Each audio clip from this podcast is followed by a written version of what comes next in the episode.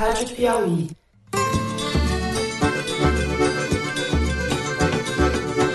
Olá, está começando mais um Foro de Teresina, o podcast de política da revista Piauí.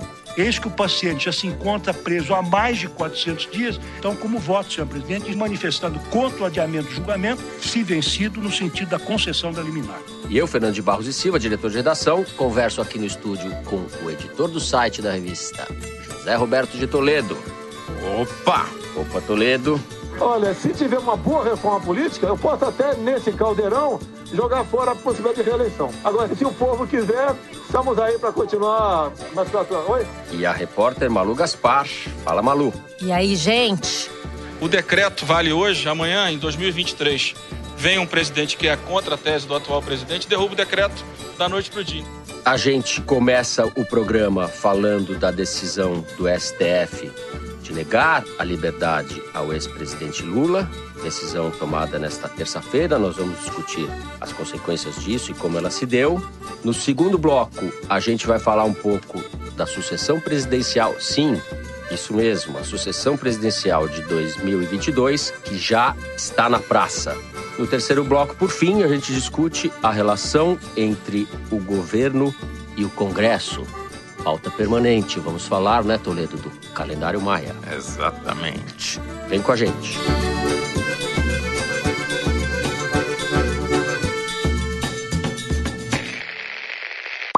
Oi, gente. Claro que não podia faltar o nosso clássico áudio de zap, né? E dessa vez ele vai antes mesmo de você começar a ouvir o programa. Porque enquanto a gente estava gravando no estúdio, surgiu a notícia do militar que estava transportando 39 quilos de cocaína no avião da FAB, que foi aí uma missão precursora à viagem do presidente, e ele foi preso na Espanha. Isso ainda vai dar muito pano para manga.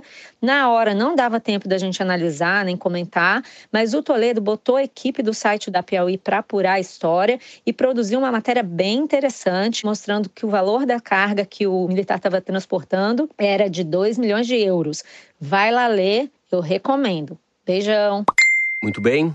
Nesta terça-feira, dia 25, a segunda turma do Supremo Tribunal Federal negou a liberdade ao ex-presidente Lula durante o julgamento de dois habeas corpus que foram apresentados pela defesa do petista.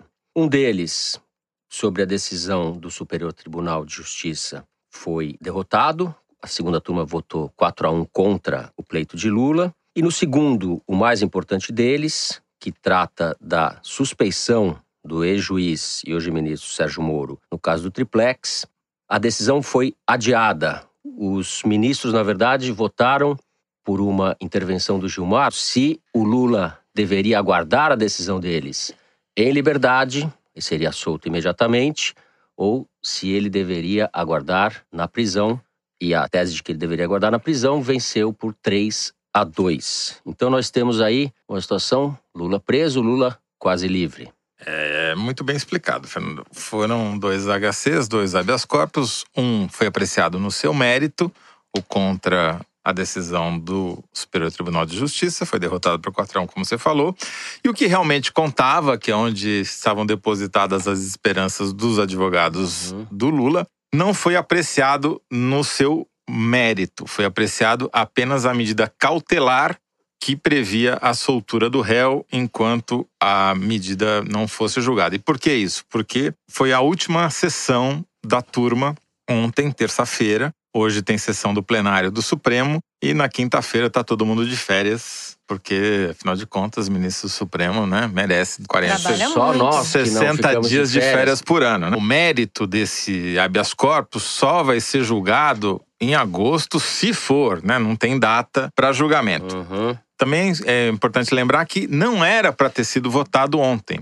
A ministra Carmen Lúcia, que é a presidente da turma, não tinha pautado esses habeas corpus, mas logo no início da sessão, o ministro Gilmar Mendes propôs essa cautelar, foi de ofício, não foi nenhuma Uhum, coisa que os advogados uhum. pediram. Ele mesmo Ele provocou essa situação Provocou que- isso. que inesperada disse para assim, todo e mundo. se a gente soltasse então o Lula, já que vai demorar tanto para julgar, né? Vamos, basicamente coitado. foi isso, que é uma Já está preso o paciente, como eles Tá chamam, né? O paciente já está tempo. preso há mais de 400 dias, etc. que é mais uma intervenção política do tribunal, porque Claro, esse não é processo prisão preventiva, né? Ele está condenado. esse processo todo envolvendo o Lula e o Supremo é um processo marcado por decisões políticas. Vamos lembrar, por Uhum. exemplo, quando houve aquele julgamento em que foi influenciado pelo então ministro comandante do Exército, que na véspera deu uma declaração General Vilas Boas. General Vilas Boas ameaçando Uhum. praticamente o Supremo caso decidisse soltar o Lula. Bom, o que aconteceu na tarde e noite da terça-feira foi curioso, porque havia apenas uma dúvida em relação aos cinco ministros que compõem a turma. Era sabido que o Gilmar Mendes e o Lewandowski iam votar pela soltura, e era sabido que o Faquin e a Carmen. Carmen Lúcia iam votar contra a soltura. A única dúvida era quanto ao decano do Supremo, que é o ministro Celso de Mello. E o voto dele foi muito curioso, porque até o último momento ninguém sabia como ia ser. Como bem disse um advogado da defesa do Lula, que foi ouvido sem perceber, na verdade, pela nossa repórter Thaís Bilenque, que estava acompanhando. Sem o- perceber? Como assim? É, Ele não percebeu que ela estava ouvindo ah, ele falar. Tá, entendi. Ele disse: o ministro Celso de Mello sinalizou para um lado e virou para o outro, né? Que nem Sim. eu dirigindo Fez que no foi, trânsito. mas Dei não seta para a esquerda e entrei para a direita, né? O que, que aconteceu? Ele ficou o tempo todo falando que o Estado não pode ser beneficiado nas decisões contra o réu. Ele citou até o caso em que ele foi voto vencido pela suspensão do Moro no processo do Banestado. Alguns anos atrás, lá no Supremo. Só que daí, na última hora, ele falou: não, mas na cautelar eu vou votar pela manutenção do réu na cadeia, ou seja, pelo manter o Lula preso, o que não sinaliza o que será o meu voto Sim. quanto ao mérito do negócio. Ele repetiu isso E três é a, vezes. A expectativa e a dúvida está toda agora voltada para a decisão da Carmen Lúcia quando ela vai colocar isso em pauta, mas principalmente para o voto do Celso de Mello, certo? Sim, o problema é que a gente não tem a mínima ideia se isso vai voltar à pauta Uhum. ou não, porque a Carmen Lúcia, por exemplo, deixou anos fora da pauta a votação do- da segunda instância. O Supremo virou um escravo das mídias sociais e da pressão da opinião pública. Não tem mais argumento jurídico. O que vale Então, agora é o argumento de opinião tudo é o pública. sabor da situação política, né? Assim, o Toledo comentou aí o elemento político, e eu acho que é muito evidente isso, né? Você ter, tanto no julgamento da segunda instância lá atrás, quando houve essa discussão, e aí o julgamento foi suspenso, alguém pediu vista para esperar ver o que, que ia acontecer com a opinião pública, né? Isso está acontecendo novamente. Gilmar. O Gilmar, o Gilmar, é engraçado que ele questiona a suspeição dos outros, a intenção política dos outros, mas ele está agindo mais ou menos da mesma forma. E não Sempre. só ele, Sempre agiu. como todo o Supremo, Todos né? Assim, o Toffoli tira uma coisa da pauta quando ele acha que vai dar problema para o Supremo, aí depois ele põe de novo na pauta quando ele acha que vai aprovar ou reprovar de acordo com o que ele acha que deve ser feito, que deve acontecer. E agora isso novamente, né? O Gilmar quer dar um aviso, uma repreensão à Lava Jato, depois do que a gente viu agora com o caso das mensagens que o Intercept está divulgando. E ele foi vendo que, como a gente falou semana passada, as mensagens continuam sendo divulgadas, mas ainda não houve, assim, vamos dizer, uma mudança de status no escândalo, né? A gente tem o escândalo, o Moro tá em xeque. Até a gente estava comentando aqui antes do programa que ele foi para os Estados Unidos e não divulgou a agenda, ninguém sabe o que ele foi fazer lá na semana em que ele ia depor no Congresso. Parece piada isso, né? Porque É, ele, ele dá, ele ele que dá prega a margem. transparência, tanto a transparência e E a. é burro, é. né? Porque Parece que o Moro foi visto na Disney World, tirando uma selfie com o Pateta. O fato é que, assim, nós temos uma situação em que está tudo em suspenso. E eu tenho a impressão que o Gilmar pensou: eu sei lá o que é que vai ser divulgado daqui para frente, vou tentar um lance aqui. Aí ele pegou e veio com essa manobra de soltar o Lula, já que está preso há muito tempo e tal. E aí eu acho que também os ministros fizeram seus cálculos, incluindo o Celso de Mello, com essa decisão meio. Como é que se diz? Não é esquizofrênica. Decisão Jânio Quadros, um pé para lá, outro para cá. É, aquela uma decisão meio. Ele é, deixou em aberto o voto dele, disse que mantém o Lula preso, mas que o Porque voto dele. provavelmente ele percebeu, falou: opa, nessa cilada, Bino, eu não vou cair. Mas o né? engraçado, maluco, é que ele É. fica repetindo, ele ficava mostrando, o voto dele tá escrito. Ele podia falar. A Carmen Lúcia não deixou. Quando terminou Uhum. a votação da cautelar, que o Gilmar perdeu, o Gilmar e o Lewandowski, que foram vencidos, falaram: não, então vamos votar agora o mérito, Uhum. né? E daí a Carmen Lúcia se recusou a votar o mérito e encerrou a sessão. E o Celso de Mello ficou repetindo, como a Rosa Weber tinha feito em Lá outro atrás, julgamento lembrei lá Rosa atrás. Weber, Falou, não, mas o meu voto tá aqui, eu, Eu posso falar é. já, já tá redigido. A minha impressão depois do final do julgamento foi que tá todo mundo querendo não decidir esse respeito, porque depois que acabar o recesso, existe uma expectativa de que seja julgado em algum momento aí no segundo semestre a nova ação contra o Lula que diz respeito ao sítio de Atibaia, né? Ele já foi condenado na primeira instância e agora ele vai ser julgado no TRF4. Eu tenho a impressão que os ministros do Supremo estão todos torcendo para não ter que decidir isso, na expectativa de que ele seja condenado novamente, e aí fica inócua essa discussão sobre o Intercept. Porém, eu acho que isso não resolve o problema, porque a defesa do Lula vai impetrar novos pedidos de suspeição do Moro. O caso do Intercept ainda pode render alguma coisa, a gente está esperando para ver quais são as revelações. É, Então vai ficar tudo em suspenso. Uhum. Eu né? acho que isso vai render ainda assim. Ontem, terça-feira, inclusive, o Greenwald, o editor-chefe do Intercept, foi ao Congresso Uhum. e se saiu muito bem no embate ali com os parlamentares do governo. A Carla Zambelli pediu a ele que disponibilizasse os áudios todos. Ele falou: a senhora vai se arrepender de ter pedido isso. Se eu É, divulgar, a senhora não vai gostar. é, enfim, ele se saiu bem ali no embate político. Isso à parte, pro meu gosto, eh, já está mais do que caracterizada a suspeição do Moro no julgamento do Lula, pelo que a gente já conhece. Não estou nem falando, claro que não, do que vem por aí. Vou usar aquele clichê, mas eu acho que é verdadeiro. Em nenhum país sério que a justiça funciona de verdade, o juiz não estaria em suspeição depois de tudo o que foi revelado. Enfim, mas as decisões são políticas, o caso está em curso, a gente sabe as implicações disso.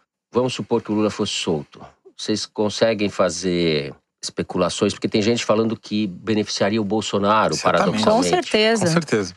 Eu não tenho Certamente. tanta certeza. Tem uma Porque- manifestação programada para domingo. Não sei se vocês estão sabendo disso. Dia Que é uma 30. manifestação Sim. que não está tendo assim um grande apelo. Agora, se o Lula tivesse solto, Sim, e eu acho que o calendário, inclusive, foi pensado nisso. uhum, é Eu, bem eu queria possível. só citar a Heloísa Machado, que é uma professora de Direito Constitucional da Escola de Direito da Fundação Getúlio Vargas de São Paulo, que escreveu um artigo para Piauí, a nosso pedido ontem por conta do julgamento do Lula, e ela usa muito bem um ponto para dizer, queira ou não, o Supremo ontem referendou as ações do Moro. Sem referendar, Sem referendar, referendou. referendou, tá certo? Foi bom pro Moro. Uhum. A decisão de ontem foi boa para ele, tirou Referendou sem referendar. É bem Exatamente. brasileira essa decisão. que é uma coisa meio covarde, mas que tem sido o comportamento do Supremo até agora. E ela termina, para mim, de uma maneira muito feliz, que o artigo dizendo o seguinte: é, e o Lula vai ser solto? Falou, argumentos jurídicos não se prestam para responder essa questão. É uma decisão estritamente política e de Lembrando opinião pública. que o que estava em questão ontem nem eram as mensagens do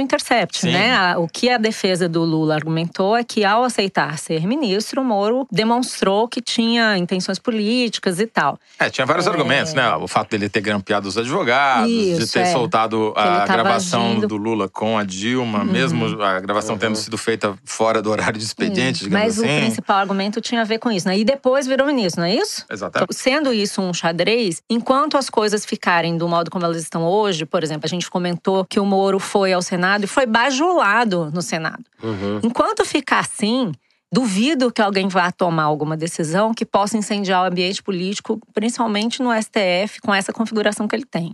A respeito das implicações políticas de uma eventual soltura do Lula, eu tenho dúvidas. A gente só pode fazer especulação, porque a gente não sabe na prática como é que isso vai acontecer, né? Se isso beneficiaria o Bolsonaro, porque inflamaria o antipetismo, de certa forma, poria lenha nessa fogueira aí do antipetismo, da ameaça da volta do PT, do Lula. Ele vai falar para os convertidos só, né? Como o governo não apresenta nada de concreto, a situação econômica do país ainda é muito ruim. Eu não sei. Mas eh, justamente se por isso. O governo está sem pauta concreta. Então, quando você bota na frente do governo o Lula para galvanizar todo mundo, para unir todo mundo, eu acho que funciona, pelo menos como Sim. elemento diversionista, funciona. O, o fantasma da volta do Lula, da volta do Junta PT ao poder, traz para o lado do Bolsonaro uma falta de expressão melhor desse centro lavajatista que não quer a volta do PT de jeito nenhum, pro lado do governo. Eu tenho minhas dúvidas sobre o que seria para o PT ter o Lula solto, entendeu? Nesse momento em que a esquerda está tão perdida, eu tenho falado isso aqui, nem todos os ouvintes gostam, mas eu acho que o Lula prejudica o PT encontrar um novo isso. caminho. Se ele estiver solto, então e sendo que assim, ele vai estar tá solto, mas tem, ele é réu em diversas ações. Ele pode ser condenado novamente, vai ser preso, vai ser solto. E nesse momento, o PT vai ficar pendurado no destino dele. ao retrovisor. Ele condena é, o PT a olhar que... retrovisor. O PT e a oposição à esquerda continuam presos em Curitiba. É isso. Bom, com algumas dúvidas, a gente vai encerrando então o primeiro bloco do programa. O segundo, a gente vai falar sobre sucessão presidencial. É. Mas já? Já. Já. Tudo Mas frenético. Vem com a não gente. Não é culpa nossa, não. Não. Neste ambiente de enfraquecimento do ministro Sérgio Moro, o presidente Jair Bolsonaro parece que está pondo as asinhas de fora. Ele aproveitou a viagem que fez a Eldorado, no interior de São Paulo, onde ele foi criado, reuniu as pessoas em volta dele numa praça, tal. Meu muito obrigado a quem votou e a quem não votou em mim também. Lá na frente todos votarão, tenho certeza disso. Isso foi no sábado. De volta dessa viagem já em São Paulo, ele concedeu uma entrevista Perguntaram a ele sobre a reeleição em função dessa declaração. E ele falou: se tiver uma boa reforma política, eu posso até, nesse caldeirão, jogar fora a possibilidade de reeleição. Posso jogar fora isso aí. Agora, se não tiver uma boa reforma política e se o povo quiser, estamos aí. Bem do jeito dele. Então começou assim, com esse tom de boteco, com arminha, essa conversa, digamos, sobre a sucessão do Bolsonaro, não é, Malu? Sim.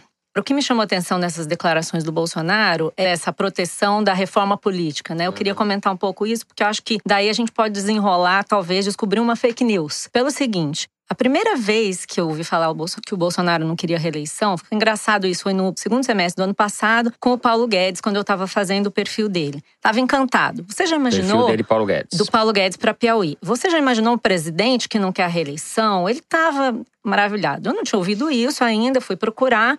E aos poucos a gente começou a ver o Bolsonaro falar justamente isso, que ele estava disposto a abrir mão da reeleição se fosse aprovada uma boa reforma política. A questão é, o que, que é essa reforma política do Bolsonaro? Não existe. Não existe. Eu fui ao plano de governo, não tem uma palavra de reforma política ali. Liguei ontem para pessoas que participaram da elaboração do programa de governo e perguntei: vem cá, o que, que é essa reforma política? O que, que vocês falaram sobre isso na campanha? O que, que o Bolsonaro quer? Aí a resposta foi impressionante. Nós nunca falamos de reforma política na campanha. Nunca houve essa é. discussão no, nos círculos bolsonaristas. É uma espécie de ET de Varginha, ah, essa caô, política. Caô Não, então, exatamente. Aí, as matérias que a produção preparou aqui para nós mostravam o que ele disse uma vez na campanha o que eu pretendo fazer, eu tenho conversado com o parlamento também, é fazer uma excelente reforma Ele política. Ele nunca é. conversou com o parlamento. Pois é, aí ontem eu procurei as pessoas da Câmara e do Senado que falam com o governo sobre pautas de interesse do governo. E aí, Bolsonaro já conversou com vocês sobre reforma política? Nunca. Nunca. Eu gostaria, se eu tivesse lá no Palácio do Planalto, no briefing diário do porta-voz, eu perguntaria para ele Vem cá. O que é essa boa reforma o política? O que é uma boa reforma política? Porque o que o Bolsonaro já disse, a única coisa que ele já disse é que ele gostaria de reduzir o número de deputados de 500 e poucos, são Ou 513. Seja, ele já inviabilizou a reforma de cara, né?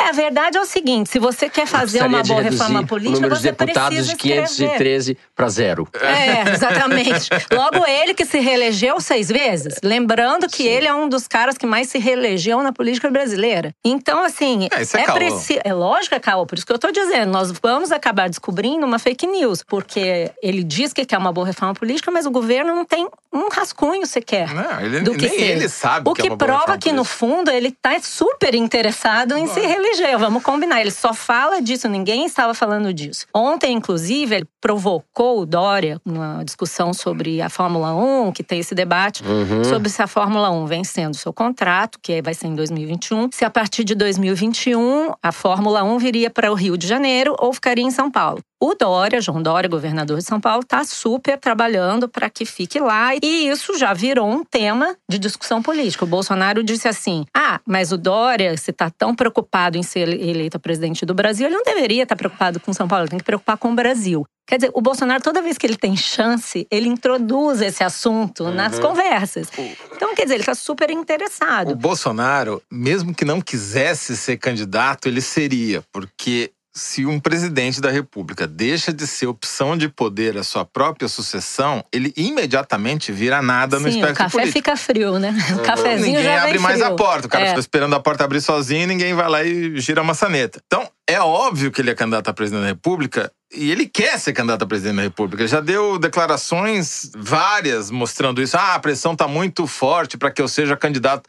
É óbvio que tá forte. Se não tivesse pressão, seria um mau sinal. Seria um sinal. Eu tô achando que essa tem pressão é que nem a reforma política. É um pouco isso, é. Não, agora. o- Quem tá pressionando? Tem alguém falando Bolsonaro 2022? Quem? E, e vamos lembrar que o momento é propício porque depois de seis meses de luta interna, o Bolsonaro, de novo, vamos repetir o que a gente falou semana passada, ele se emancipou do posto Ipiranga, demitiu o Levi da presidência do BNDES, se emancipou dos generais demitindo o Santos Cruz e de o fiador do governo era o Moro, agora o Bolsonaro é o fiador do Moro. Então, houve uma inversão Lembrando que ainda tem de essa vaga papéis. pro STF que o Bolsonaro ainda pode nomear o Moro. Esse radical livre, ele literalmente é um radical livre, pode ter vida curta também, né? Ele é instável por definição. Sim. De Agora, quem está falando? Do Bolsonaro. Bolsonaro? Ah. Agora, eu só eu quero fazer uma declaração polêmica aqui. Hum, você nunca o faz seguinte, declarações né? polêmicas. É, não, eu sou um cara super ponderado, mano.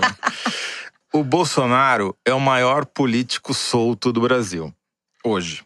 Por quê? Ele é capaz de politizar desde uma corrida de Fórmula 1 até a marcha para Jesus. Uhum. Ele foi lá na marcha para Jesus, fez sinal de arminha Com a e, mão. e acabou a marcha para Jesus. Virou uma discussão sobre o Bolsonaro. Se pode fazer arminha, se não pode fazer arminha, se Jesus era armamentista, se Jesus... Bolsonaro dominou a discussão. E ele é capaz de fazer isso com qualquer assunto. Isso está na essência da política do Bolsonaro, porque ele consegue polarizar qualquer coisa e obrigar todo mundo a se a posicionar pauta sobre aquele dele. assunto. É, exatamente. Ele determina. Não, você precisa se posicionar sobre isso. Você é contra ou a favor da arminha na Marcha para Jesus. Você é contra ou a favor do Grande Prêmio de Fórmula 1 no Rio de Janeiro ou em São Paulo. Ele vive Isso da divisão. pode ser o que vai levar o governo dele até o final, né? Porque assim ele Mas ele continua. tumultua, E né? ele é só ver o que acontece nas mídias sociais. Na terça-feira, foi pros Twitter trends do mundo, Lula solto e Lula preso. Ficaram brigando ali no mundo para saber o que, que ia ser o, No a mundo, hashtag. os robôs do mundo. Sim, exatamente. É isso, quer dizer, uma coisa organizada, é uma coisa pensada. Eu combato cada vez mais a ideia de que o, o Bolsonaro faz as coisas tudo de improviso e sem nenhum um planejamento. Para mim tem uma estratégia muito clara que é apostar na divisão, apostar na polarização, você obrigar todo mundo a se posicionar sobre todo e qualquer tema, e ele faz isso com muita habilidade. Portanto, na minha opinião, ele é candidatíssimo em 2022, já está em campanha, e se der alguma coisa errada, já tem até regra 3, que é o filho, o Eduardo. Ele. Ah, isso não acredito. Ele, ao mesmo tempo, e talvez isso seja parte do, do problema e parte da solução no caso dele, é muito tosco, né? Ele é muito primitivo e é muito compreensível, por isso ele mobiliza as pessoas, mobiliza os símbolos e os assuntos da maneira mais tosca, mais É que eu não rude, acho que seja uma estratégia cretina. tão, tão Eu- elaborada. Eu acho que é tipo modus operandi, operar no conflito, entendeu? Porque às vezes também não Mas dá é uma certo. estratégia. Por exemplo, é um jeito de ser e de viver, como diria. Quem é a Mas é uma apresentadora estratégia da Globo que política. falava isso?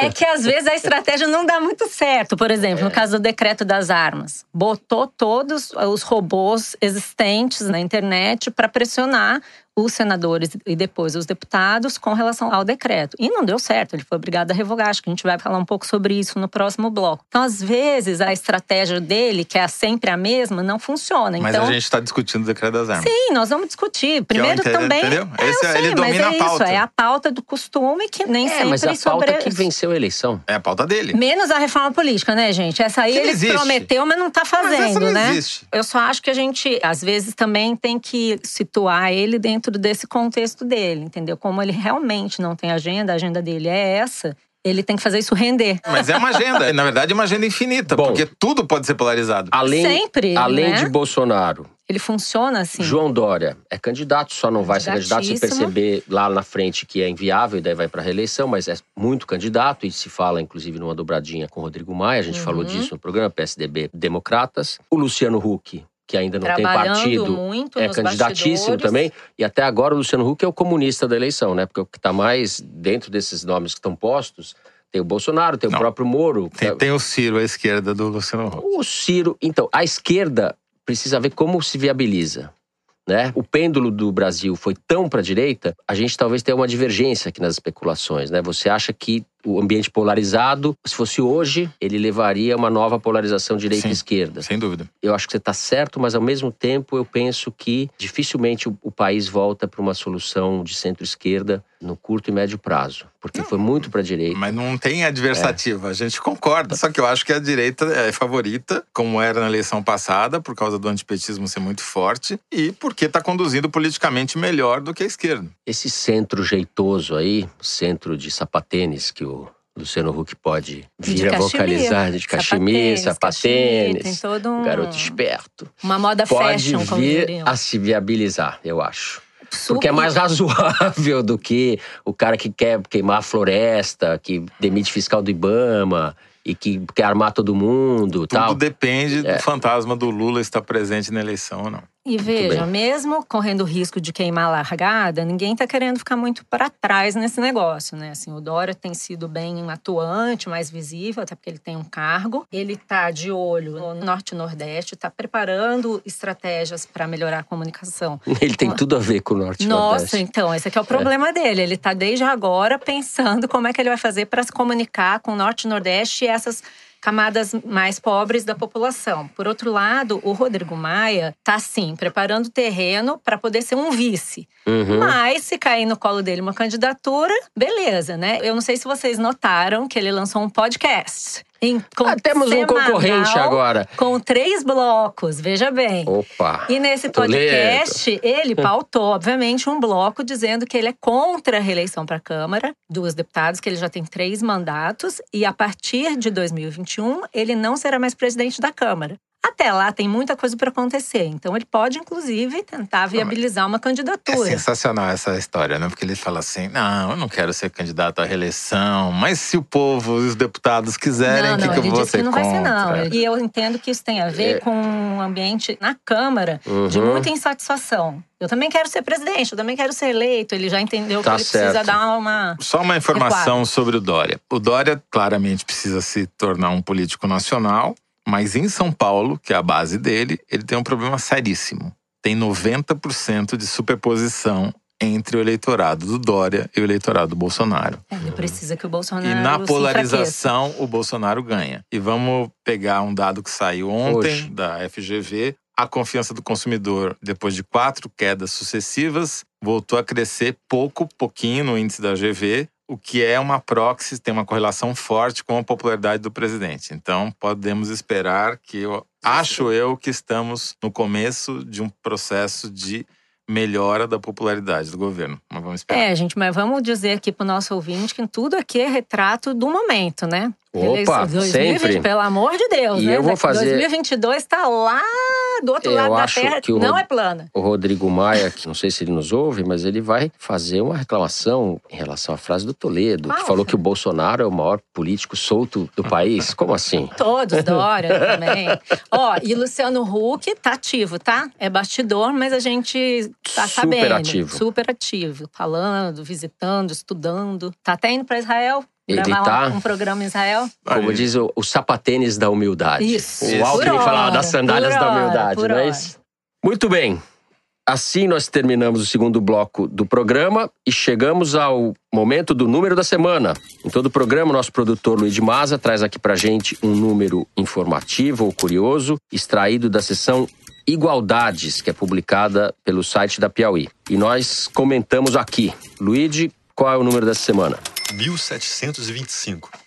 1725.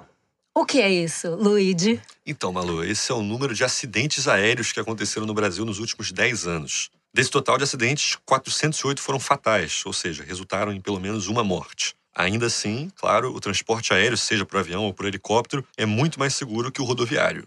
Entre 2008 e 2018, para cada brasileiro que morreu num acidente aéreo, outros 420 morreram em acidentes de transporte terrestre, como carro, caminhão, moto, etc.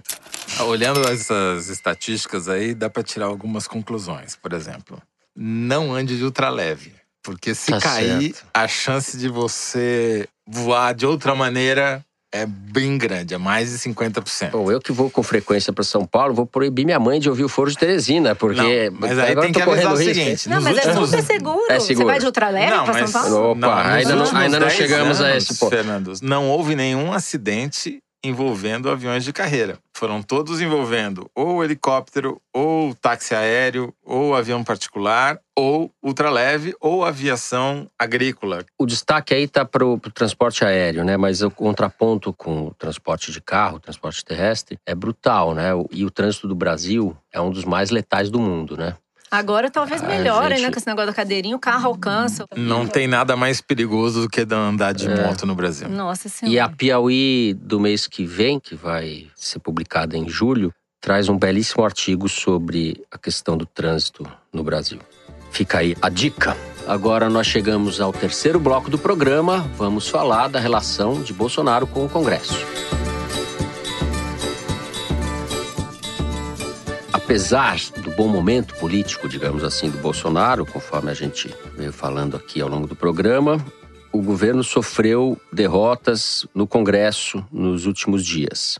Na terça-feira, dia 25, depois de muita pressão na Câmara dos Deputados, o governo se viu obrigado a revogar os decretos que facilitavam o porte de armas no país e que tinham sido assinados por Bolsonaro no início de maio. O Senado já tinha rejeitado esses decretos na semana passada e, mais recentemente, o presidente da Câmara, Rodrigo Maia, deu a entender que também não aprovaria as medidas. A saída para o governo foi revogar e editar novos decretos, desmembrando todas as propostas que haviam sido feitas. Toledo, como é que você vê aí o embate entre Rodrigo Maia e Bolsonaro? Quais são os próximos capítulos dessa história? Bom, tem até um calendário maia na praça, mas vamos começar pelo decreto das armas. Por quê? Porque era uma derrota cantada, né? Já tinha sido tomado um vareio no Senado, onde o Davi Alcolumbre está se revelando outra força moderadora do poder presidencial. Sim, deu uma cacetada no Moro, né? Sim, É, uma frase muito boa. Ele É. disse que se o Moro fosse deputado ou senador, já estava caçado e preso, né? sim. É, mais ou menos, né? Mas tudo bem. Não, como frase Porque é nem boa. tem, a frase é ótima, frase é mas não ótima. corresponde com a quantidade de gente É. que devia estar caçada e Não, presa. é, e alguém não tá, perguntou, né? ah, tipo o Renan, né? É, é, mas- é isso. Ah, mas o fato é, até tu, Alcolumbre. É, isso Sim, aí. o Davi Alcolumbre, o cara que foi vendido como cria do Onyx Lorenzoni quando foi eleito Sim. presidente do Senado. Não, mas então- tá dizendo, hein, que ele só conversa com o Onyx Lorenzoni. Mais uma Ou seja, é- tentativa é- é- de... não conversa com ninguém. mas dizendo que o cara que o Bolsonaro mandou, ele não conversa, não. Mas vamos lá. No caso dos decretos das armas, era uma derrota cantada e Uhum. decantada que o governo teria na Câmara. E daí ele deu uma espécie de passa-moleque. Ele cancelou os decretos por iniciativa própria, quando viu que ia perder, e editou novos decretos, supostamente tirando do texto aquilo que serviu de argumento para a aprovação do decreto legislativo que cancelava os decretos presidenciais, que eram as inconstitucionalidades do texto. Porém, tem muita coisa que continua para muita gente inconstitucional ali. Foi uma maneira do Bolsonaro dizer que admitiu que perdeu sem perder de verdade, né? Agora, como é que isso vai se desenvolver daqui para frente? É uma nova história. Zerou o jogo, vai ter uma nova negociação. Então, politicamente, o Bolsonaro evitou um desgaste maior. O que já é um avanço, porque mostrou uma preocupação com a reação do Congresso que até poucas semanas atrás não existia. Então, de alguma maneira, amadureceu a reação do Bolsonaro na relação com o Congresso. Maria Lúcia Gaspar. Bom, queria falar duas coisas. Uma é sobre essa coisa da relação com o Congresso. Continua muito desarticulado. Você falou do decreto das armas, mas também teve a demarcação de reservas indígenas para agricultura, que o Alcolumbre devolveu. E agora a gente tem uma MP vencendo no Congresso sexta-feira, que não tem nem relator. Acho que era legal você explicar para quem não sabe esse negócio da demarcação de terras Sim. indígenas. né? Existia uma previsão na reforma administrativa que o Bolsonaro Bolsonaro mandou para o Congresso de que essa atribuição de demarcar reservas indígenas, que antes era da FUNAI, passasse para o Ministério da Agricultura. E o Davi Alcolumbre devolveu isso para o governo com a justificativa de que isso já havia sido discutido antes e já havia sido decidido na MP da reforma administrativa. Pela regra, você não pode mandar duas vezes a mesma medida, sendo que a primeira já foi rejeitada. Então, existe uma atitude do Congresso em relação ao governo que dificulta mesmo a articulação. O Bolsonaro admitiu semana passada que o governo tem problemas na articulação, mas não está conseguindo resolver. Então, essa MP que vence na sexta-feira e que não tem sequer relator é a MP da contribuição sindical, em que o governo estabelecia que para pagar a contribuição sindical, você teria que pagar boleto, que não seria mais automático, e deu muito problema também com os sindicatos. Uma outra coisa que o Bolsonaro estava evitando, mas está sendo obrigado a fazer, é trocar a aprovação da reforma da Previdência por verbas. A gente já comentou isso aqui num bloco, mas ele está aumentando a quantidade de verbas que podem ser liberadas caso o deputado resolva votar com a reforma da Previdência. E mesmo assim, segundo o cálculo do Rodrigo Maia, o governo, trabalhando bem, teria de 100 a 150 votos quando a gente já viu o Rodrigo Maia mobilizar uhum. no Congresso de uma hora para outra 308 votos. E a questão que eu acho que não está muito evidente, mas que está deixando os bastidores do Ministério da Economia em polvorosa, é uma briga que está feíssima entre o Rodrigo Maia e o Paulo Guedes. Isso está preocupando o próprio ministério está preocupando empresários, está preocupando gente no mercado financeiro, porque todo mundo reconhecia até agora que havia, apesar do Bolsonaro estar tá confuso, recuar e voltar, querer impor agendas que não interessavam ao país, pelo menos o Rodrigo Maia e o Paulo Guedes se davam bem. Isso começou a mudar na semana passada, com a divulgação do relatório do Samuel Moreira sobre a reforma da Previdência, que veio sem a capitalização, a previsão de você fazer a capitalização da Previdência, e sem os estados. E aí, o Paulo Guedes ficou furioso e continua até hoje reclamando disso, dizendo Será, que. né? Por que, ah. que ele ficou tão furioso com o fim da capitalização? Que não é tão importante assim para fechar a conta, né? Não, ele diz que os deputados estão assassinando o futuro, meu filho. Entendeu? Ah, porque todos os lugares que dá, por exemplo, no Chile, que adotou a capitalização, foi um retrocesso, está tendo que voltar Sim. atrás, foi um desastre. Acho que o que ele ficou bravo ali foi que ele não calculava que ele ia ter esse tipo de derrota. Ele achava que ele estava por uhum. cima da carne seca, como diz lá na minha terra. Ele se encantou demais com essa missão de um ministério e ele achou que ele era mais poderoso do que ele é. Só que quando ele reclamou. Isso é uma bola cantada, né? Bom, é só trocar ali aquele pessoal que eu retratei ali no meu perfil, do PSDB e tal, tira a persuarida, entra Rodrigo Maia. Começa uma coisa de se sentir boicotado e tal. Mas o Rodrigo Maia não cedeu, não fingiu que não viu nada disso, ele não contemporizou, pelo contrário, ele foi para cima e aproveitou a questão da queda do Levi e disse que o Paulo Guedes foi covarde, ele disse que o governo é uma usina de crises e a coisa só está num crescendo. E aí o Paulo Guedes ficou esse tempo todo muito tenso, irritado dentro do ministério e os bombeiros de lado a lado tentando marcar uma conversa, uma reunião dos dois. E os dois se recusam. Então, desde esse episódio, eles não sentam para conversar. E para uhum. piorar a situação, ontem o presidente do Banco do Brasil deu uma entrevista bem pesada sobre o Rodrigo Maia, dizendo que o Maia não tem legitimidade para pretender governar. Isso é uma reação a essa matéria que tinha como título Calendário Maia, na revista Veja. Essa matéria mostra, tem um quadro com quatro economistas que estão assessorando o Rodrigo Maia em políticas de combate ao desemprego, em políticas de reforma tributária, em uma série de temas que o Rodrigo Maia está chamando de agenda do Congresso. Ele até falou isso no podcast dele. Por que, que isso irritou o Paulo Guedes? Porque o Paulo Guedes está se sentindo afrontado. Um dos economistas com quem o Paulo Guedes tem atritos frequentes é o Marcos Lisboa, que dizem que seria o ministro da Fazenda, entre aspas, do Rodrigo Maia. Então o clima está muito ruim, eles não estão conversando. Paulo Guedes está pressionado entre o calendário Maia e o calendário maluco do Bolsonaro, que ele achou que ia controlar o animal, já é outro animal. Minion. Agora, juntando um pouco os blocos, a gente está falando aqui de problemas e de um clima de incerteza, da ausência de articulação política. Em grande medida, a ausência de articulação política existe porque o presidente aposta na desarticulação política. Ele vive disso, para jogar conta no sistema político toda vez que não dá certo. A não ser em alguns casos que vai se criando esse consenso, principalmente na Previdência, que a reforma vai passar em algum momento. Vai, né? vai passar interessa ao Bolsonaro manter esse clima de que ele está sendo sabotado pelo sistema mas o Mas o tá se sistema está se, contrapondo acomodando. a O sistema está se acomodando, na minha opinião. A gente saiu de uma situação de crise aguda, em que nada andava, não tinha perspectiva de aprovar coisa nenhuma, para uma situação em que a reforma da Previdência não é a reforma do Paulo Guedes. Não vai ter capitalização, não vai ter um monte de coisa que o Paulo Guedes queria, mas é a reforma do Congresso. O Congresso está tomando esse protagonismo para si e vai aprovar uma reforma. Não vai ser no calendário do mercado financeiro, porque as festas juninas são mais importantes para os deputados do Nordeste do que para Faria Lima, onde fica a sede da maior parte das instituições financeiras do Brasil. Porém, vai ser aprovada uma reforma. Os municípios e os estados vão ficar de fora porque o Bolsonaro não quer que entre Exato. porque é ruim para a campanha de reeleição dele e porque os senadores e os deputados querem dividir com os governadores e os deputados estaduais o ônus de fazer essa reforma nos seus estados. Eles não querem que só eles tenham que pagar politicamente essa conta. O Paulo Guedes está percebendo que se ele não for ministro operacional, se ele não for cuidar do desemprego, se ele não for cuidar da microeconomia, ele vai ficar sem ter o que fazer. Tanto que ele anunciou a semana passada um plano para privatização do gás no Brasil, mudar o marco regulatório e tal, porque ele está querendo dizendo que vai cair Ele 40% quer o preço do gás. Pelo amor de Deus. agenda. Ele quer dizer justamente que ele está cuidando da agenda. Essa história do Rodrigo Maia dizer que ele não tem agenda para depois da reforma da Previdência foi uma das coisas que mais o irritou.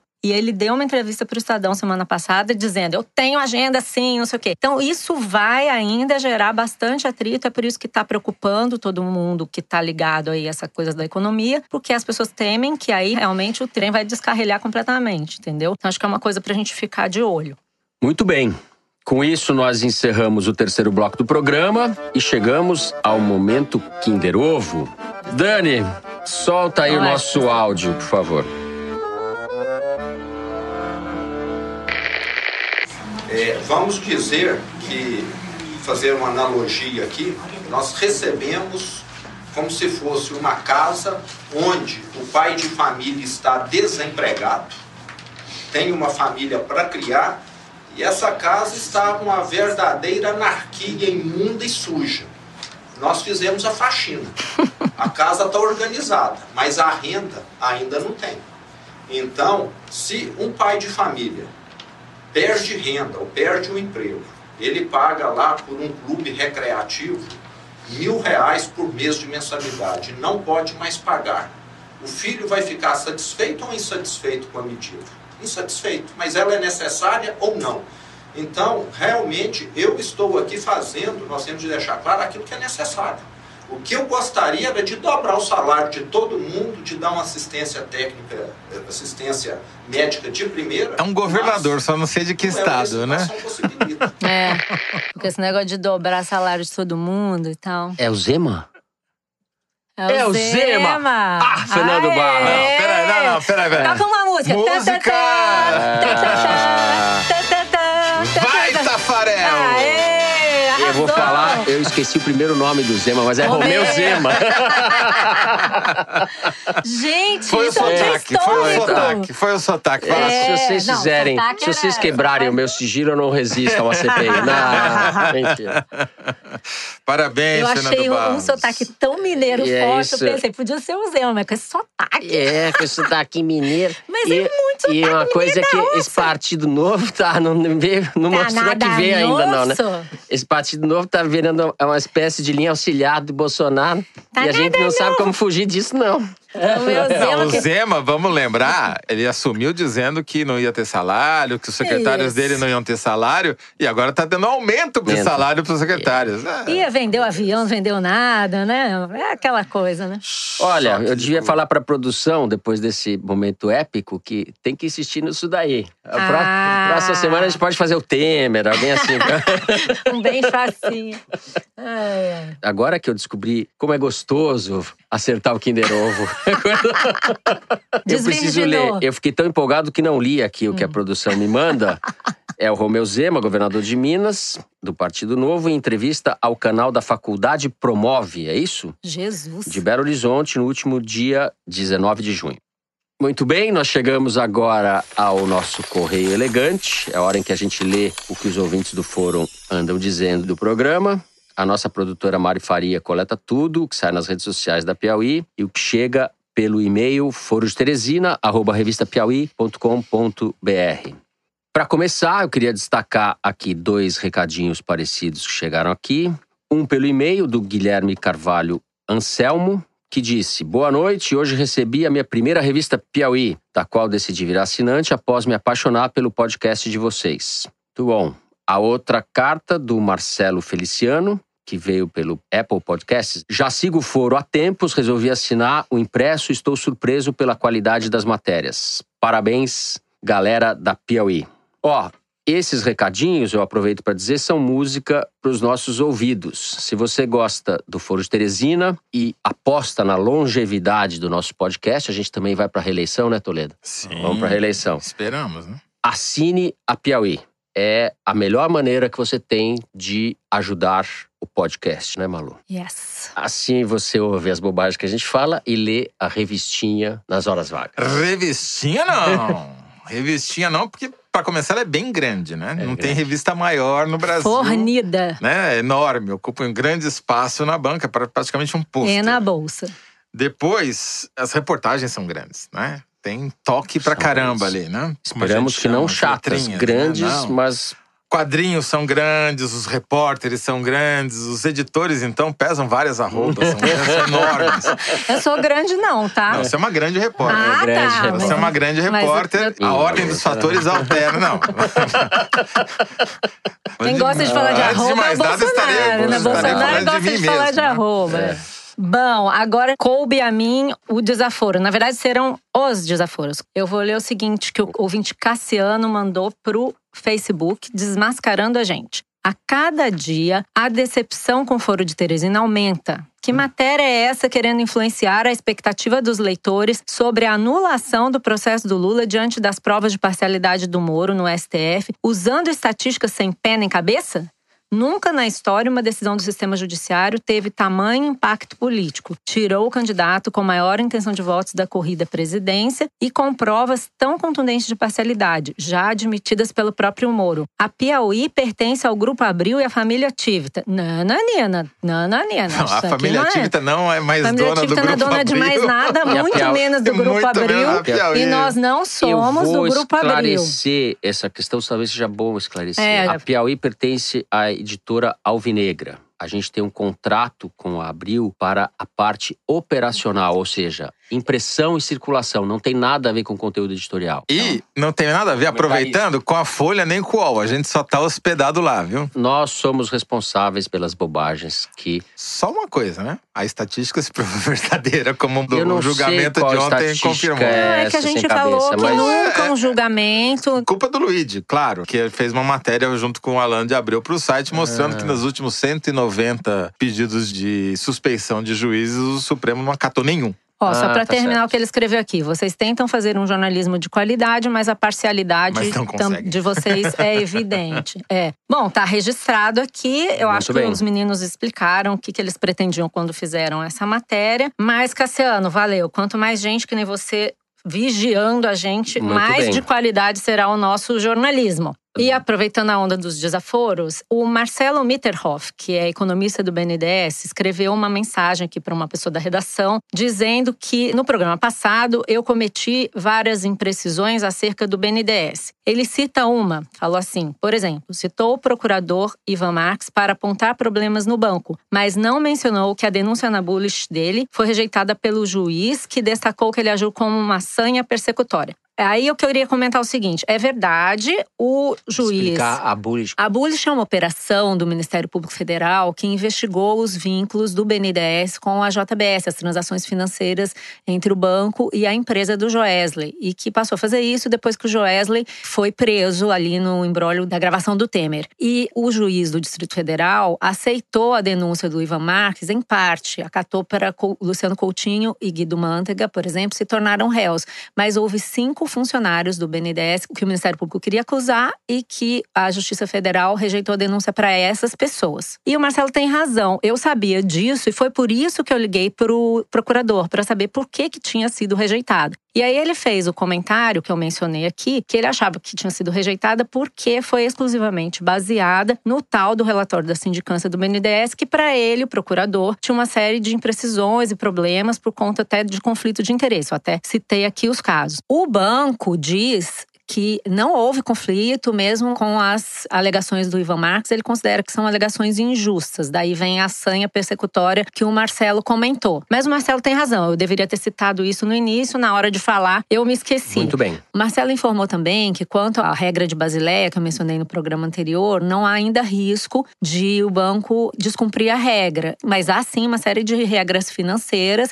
que impedem que o BNDES devolva o dinheiro para o governo, para o tesouro, tão rapidamente assim como o Bolsonaro queria. Mas que, com relação à Basileia, ainda não estamos no risco de o banco romper a regra. Pelo menos da nossa parte, não tem nenhuma sanha persecutória com relação à BNDES ou quem quer que seja, tá, Marcelo? Estamos abertos aí às próximas críticas. Depois desses desaforos, eu vou ler aqui uma mensagem um pouco mais light, que veio do ouvinte Renan Oliveira. Ele mora em São Paulo, é treinador de um time amador de futebol. Ele diz, abre aspas, eu normalmente escuto o podcast enquanto desenho as jogadas ou no Olha, caminho até os jogos. É uma das formas de não entrar na pilha e ser mais racional. Além disso, sempre recomendo o podcast a todos que posso, inclusive no Tinder. E Onde? quer- Opa, No no, Tinder! Tinder!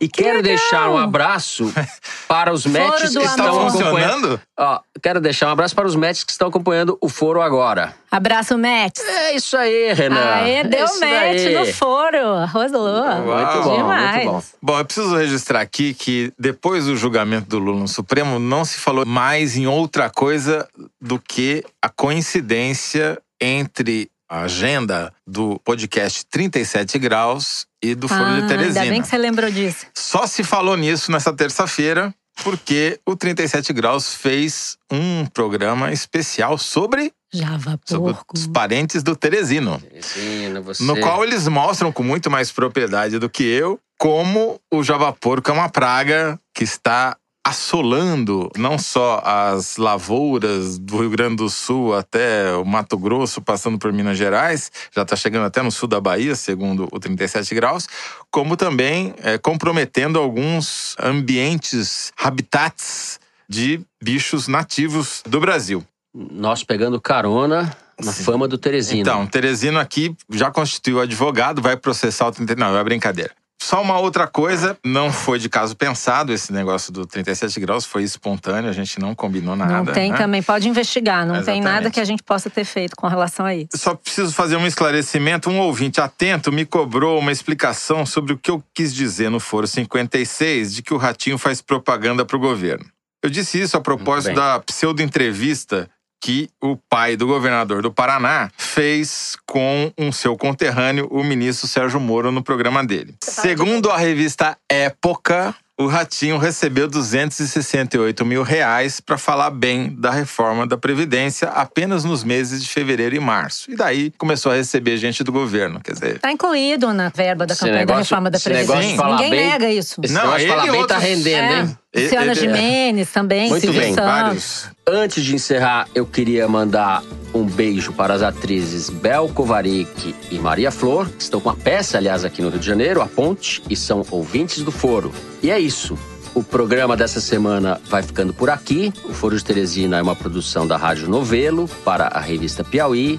A nossa diretora é a Paula Scarpim, os nossos produtores são Luiz Maza, a Mari Faria e a Ana Carolina Santos. A Júlia Sena grava o vídeo do Foro Privilegiado, o teaser do Foro de Teresina, que vocês encontram nas redes sociais da Piauí e no YouTube. A edição do programa é da Mari Romano, a finalização e a mixagem são do João Jabassi, que também é o intérprete da melodia tema do Foro, composta por Vânia Salles e Beto Boreno. A Kelly Moraes é a responsável pela nossa coordenação digital. O Foro de Teresina é gravado no Estúdio Rastro com o grande Dani Di. Eu sou Fernando de Barros e Silva, agradeço a companhia de Malu Gaspar. Tchau, gente. Tchau, Avisando que estarei de férias nos próximos programas. Vou sentir saudade de Eita, todos isso é- vocês. E Pronto, a audiência também. vai despencar. Vai nada, Depois desse isso? anúncio. Vamos cortar, lágrimas. corta esse anúncio. As porque lágrimas Senão não vai ter ouvinte Não, na semana que vem. gente, Teresina que já está às lágrimas da Teresina. Oh, Tere. É. Agradecer também a companhia de José Roberto Toledo. Muito obrigado. Então é isso, até a semana que vem.